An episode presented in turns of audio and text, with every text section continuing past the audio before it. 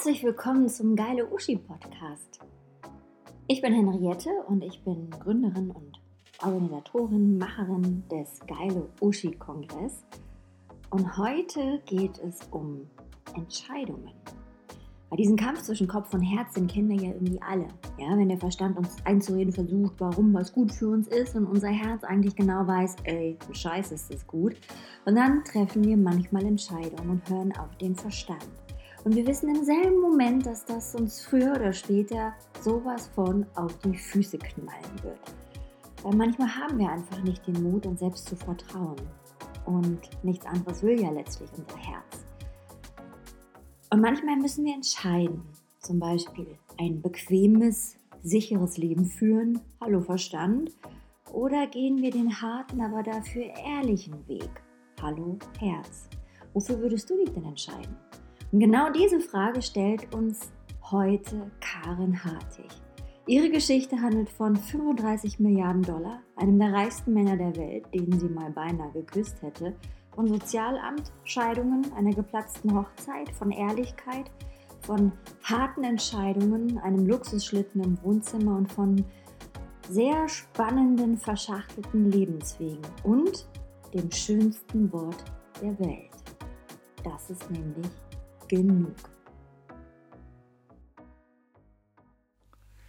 Kennt ihr das schönste Wort der Welt?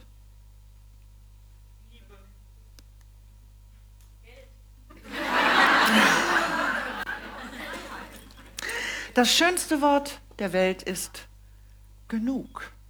Es ist ein total unscheinbares Wort, ich weiß. Und auch die Geschichte, die ich euch heute erzählen will, ist vollkommen unspektakulär.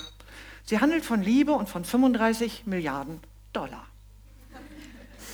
Die Geschichte beginnt, als ich 17 war und mich in den schönsten Jungen der ganzen Schule verliebte. Schauplatz der Geschichte Brüssel in den späten 70ern. In meiner Klasse waren eine Österreicherin, ein Norweger, Amerikaner, Deutsche und der schönste Junge der Schule war in meiner Parallelklasse. Er hieß Eike. Eike wohnte mit seiner Familie in einem sehr luxuriösen Anwesen und er war unglaublich männlich. Mädchen anfixen, dazu genügten drei Blicke, mehr braucht er überhaupt nicht zu tun. Zweimal fuhr er mich nach einer Party nach Hause im schweren schwarzen Mercedes von seinem Vater. Zweimal hoffte ich, dass er mich gleich küssen wird. Tat er aber nicht.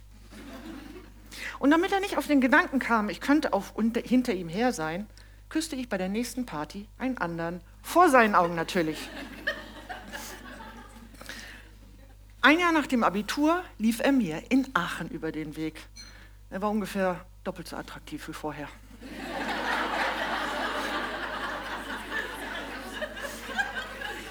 er, stud er studierte ein Fach namens Hüttenwesen und vertickte nebenbei Versicherungspolicen an der Haustür.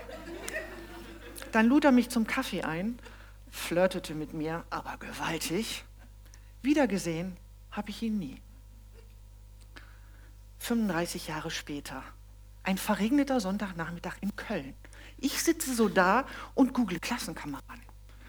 Thomas, Martina, Eike.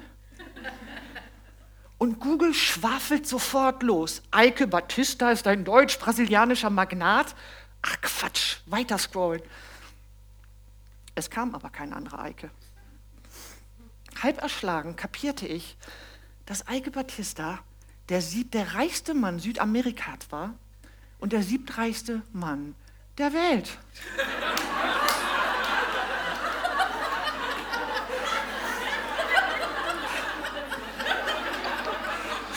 Sein Vermögen 35 Milliarden Dollar. Und sein Ziel, Bill Gates überholen und Carlos Slim, natürlich der reichste Mann der Welt werden. Puh. 35 Milliarden Dollar, das ist eine Zahl mit neun Nullen. An dem Abend habe ich bis Mitternacht gegoogelt. Eike als CEO auf allen internationalen Podien. Eike in seinem erlesenen Büro in Rio mit Blick auf Zuckerhut. Eike im Rennanzug, denn Powerboat-Weltmeister war er auch noch. Und Eike in seinem erlesenen Wohnzimmer. Und da, wo bei mir eine Juckerpalme steht, da parkte bei Eike ein silberner Mercedes McLaren SLR für 1,5 Millionen Dollar. Ich meine, im Wohnzimmer? Eike hat das absolute Gewinnerlächeln. Charismatisch, bescheiden und ein bisschen prahlerisch. Und er war haartransplantiert, im Augenbereich chirurgisch geglättet und verführte meine Sinne etwa so wie ein attraktiver Haifisch. Was für ein irres Leben. Damals mit 23, da kehrte er mit seinen ersten 6 Millionen Dollar aus den Goldminen des Amazonas zurück. Ich war Journalistin hier in Köln, bekam mein erstes Kind. Eike investierte in Eisenerz und Öl, ich im weiteren Nachwuchs. Dann heiratete er eine glamouröse Samba Queen aus Rio de Janeiro und bekam mit ihr zwei Söhne, Thor und Olin.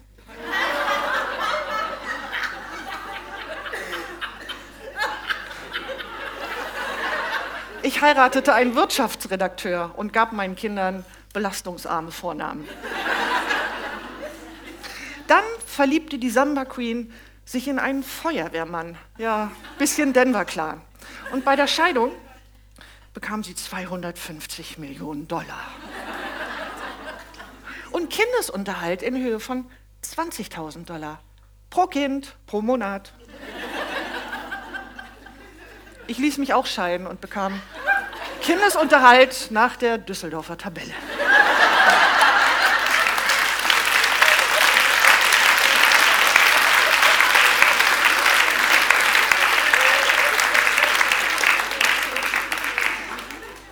Aber es ging. Wir hatten genug. Ich lebte mit meinen drei kleinen Kindern, arbeitete freiberuflich ein bisschen nebenher.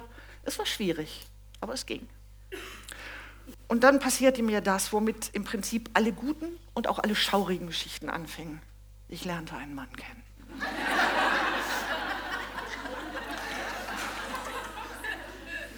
Es war ein wirklicher Wow-Mann in einer, sagen wir, hochrangigen Position. Und was dann abging, war wie im Märchen. Er sah mich an, sagte, in deinen Augen sehe ich meine ungeborenen Kinder.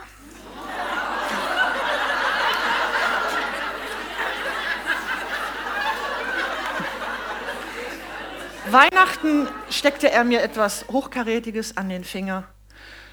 Ich sagte ja. Und acht Wochen später war ich schwanger mit einem Wunschkind.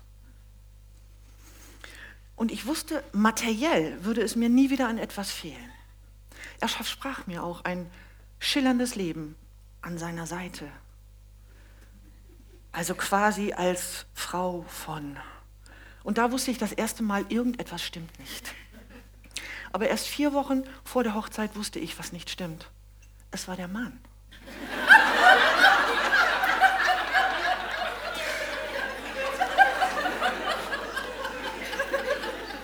Das war alles viel zu schnell gegangen.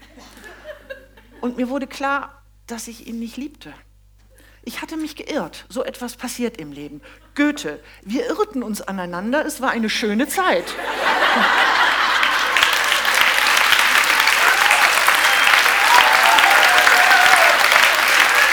Aber ich war schwanger. Geschieden, drei Kinder, eins im Sinn. Frage, kann man auf Nichtliebe eine ganze gemeinsame Zukunft aufbauen? Früher nannte man das Vernunftehe, das funktionierte gut. Aber kann man seinen Kindern einen Umzug aufdrücken, einen Schulwechsel, den Verlust des ganzen Freundeskreises? Und würde sich dieser vergoldete Käfig, würde der sich nicht irgendwann anfühlen wie ein Gefängnis? Ich wusste nicht weiter. Hier das wohl sichere Leben, da die Ungewissheit. Aber ich musste mich entscheiden, war finanziell sorgenfrei. War das genug? Und ich entschied mich. Ich entschied mich, im Falschen das Richtige zu tun. Lieber die Ungewissheit, aber aufrecht gehen. Ich musste aus dieser Trauung raus. Aber wenn die Geschenke vom Oberkreisdirektor schon im Vorzimmer liegen, ist das nicht mehr ganz so einfach, schon gar nicht in einer konservativen Kleinstadt. Ich hatte Angst, ich hatte richtig Angst, aber ich konnte keinen Mann heiraten, den ich nicht liebte. Und meine vier Musketiere und ich, wir würden das schon schaffen. Die Hochzeit wurde abgeblasen. Der Mann war zu Tode verletzt, gekränkt, wütend. Natürlich, es waren schwere Zeiten. Ich bekam Unterhalt von meinem Ex-Mann, die Kinder auch. Es ging, aber es war schwierig. Und was dann passierte war, mein Ex-Mann verlor seinen Job und zahlte gar nichts mehr. Und so fand ich mich in der absurdesten Situation meines ganzen Lebens wieder. Hochschwanger betrat ich die Stadtverwaltung, nahm die erste Tür links zum Sozialamt, ließ mich etwas schwerfällig nieder und beantragte Sozialhilfe, während genau eine Etage über mir in seinem prächtigen Amtszimmer der werdende Kindsvater residierte. Mein Gott, was war das? Scheiße. Das war die folgenschwerste Entscheidung meines Lebens. Und ich zahle noch heute dafür, nicht nur ich, aber sie war richtig. Wir hatten nun nicht mehr genug. Und das Bemerkenswerte, was dann passierte, war, dass Menschen, die mehr als genug hatten, anfingen, auf uns herabzusehen. Das machte mich wütend. Aber es war mir egal, was die von mir dachten. Es ist egal, was andere Leute denken oder sagen.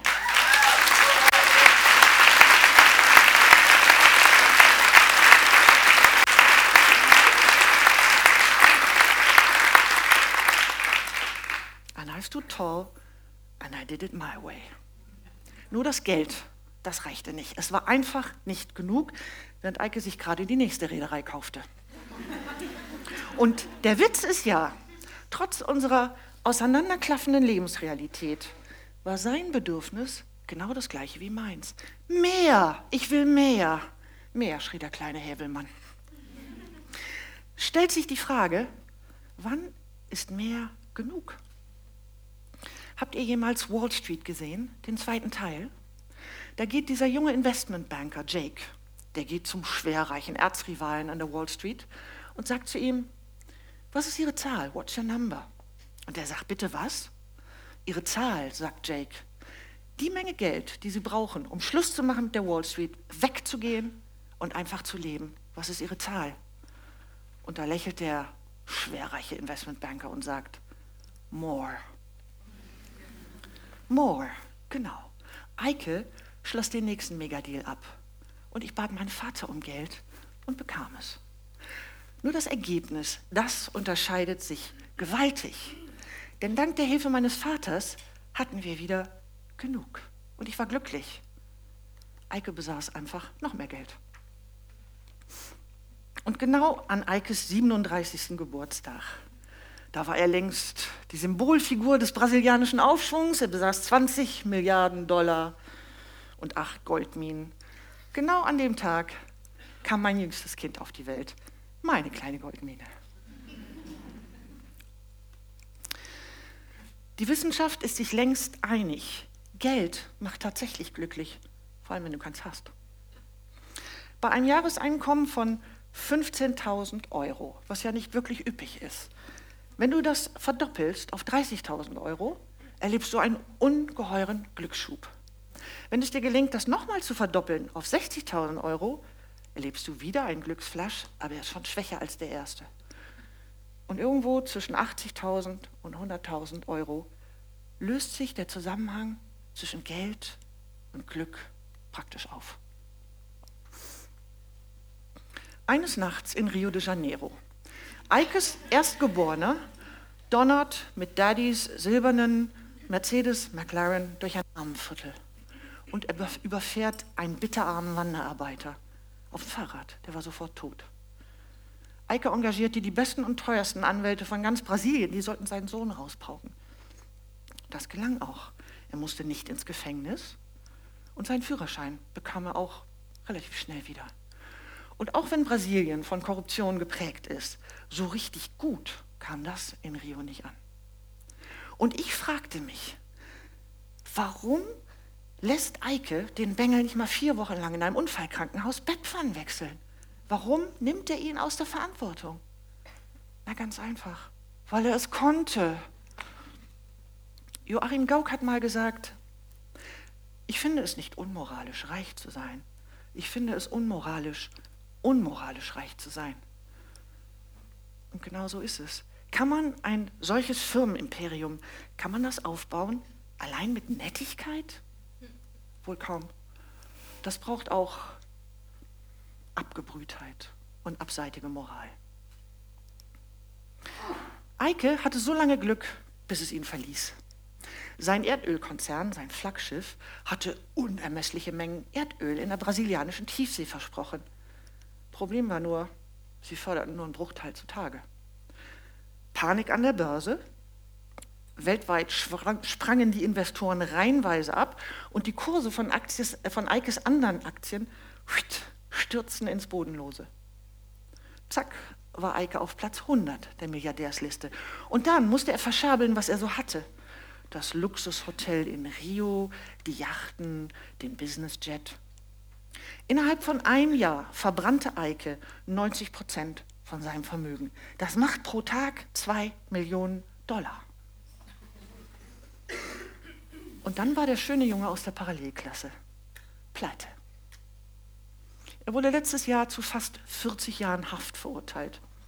Kein Mensch weiß, was jetzt kommt. Aber als ihn letztens ein Journalist, ein deutscher Journalist, fragte, wie viel Geld ihm denn noch so bliebe, da sagte er mit einem sehr feinen Lächeln, genug.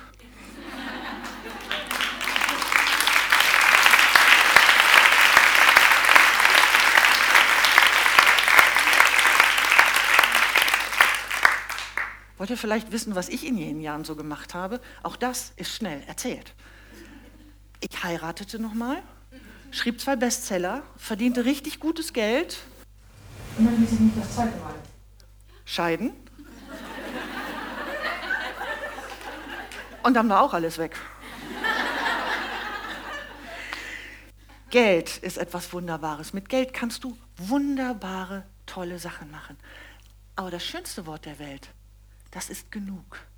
Genug Geld auf dem Konto, genug erreicht, genug gearbeitet, gut genug, schön genug. Genug ist total sexy. Denn genug bedeutet reich. Aber wisst ihr was? Ein paar Sachen gibt es, von denen kann es gar nicht genug geben. Güte, Respekt, Menschlichkeit, Großzügigkeit. Seid verschwenderisch damit. Verschenkt das, wo ihr nur könnt und macht die Welt damit ein bisschen heller. Sie kann gar nicht hell genug sein.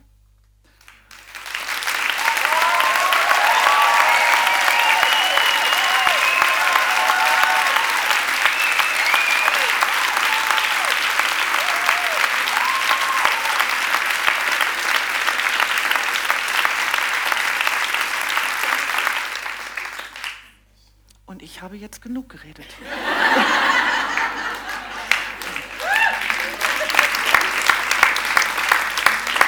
Ich wünsche euch eine gute Reise durch diesen Abend. Vielen Dank.